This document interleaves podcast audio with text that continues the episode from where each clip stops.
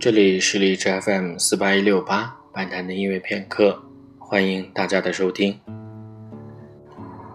今天在节目当中将要播放的是一支比较大的曲子，德国作曲家理查斯特劳斯在他晚年的作品《变形曲》。这首曲子的特别之处在于，它可能是目前古典音乐史上最为庞大的弦乐重奏。它的标题是为二十三件独奏弦乐器所写的变形曲。这部鸿篇巨制的配器包括十把小提琴、五把中提琴、五把大提琴，还有三把贝低音大提琴。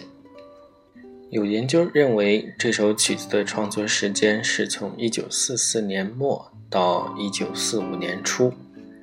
也就是第二次世界大战结束前夕。这样的一首特别的曲子。但是作曲家本人没有对它做过多的说明，只是在曲子最后的柔板部分写上了“纪念”的字样。究竟他纪念的是什么？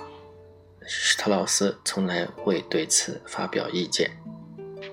因为施特劳斯没有明说，所以也引发了很多关于这首曲子背后含义的争论。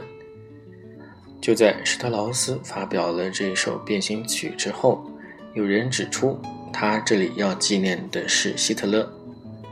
因为在最后柔板部分明显出现了贝多芬第三交响曲《英雄》的第二乐章葬礼进行曲。也有的说法说，施特劳斯创作变形曲其实为的是纪念以及哀悼慕尼黑。这个说法的根据是。能够找到的手稿上最早的日期是一九四五年的三月十三日，刚好在这个日期的前一天，盟军的飞机轰炸了慕尼黑。慕尼黑包括德累斯顿这些德国的历史文化名城都已经毁在了战火之中。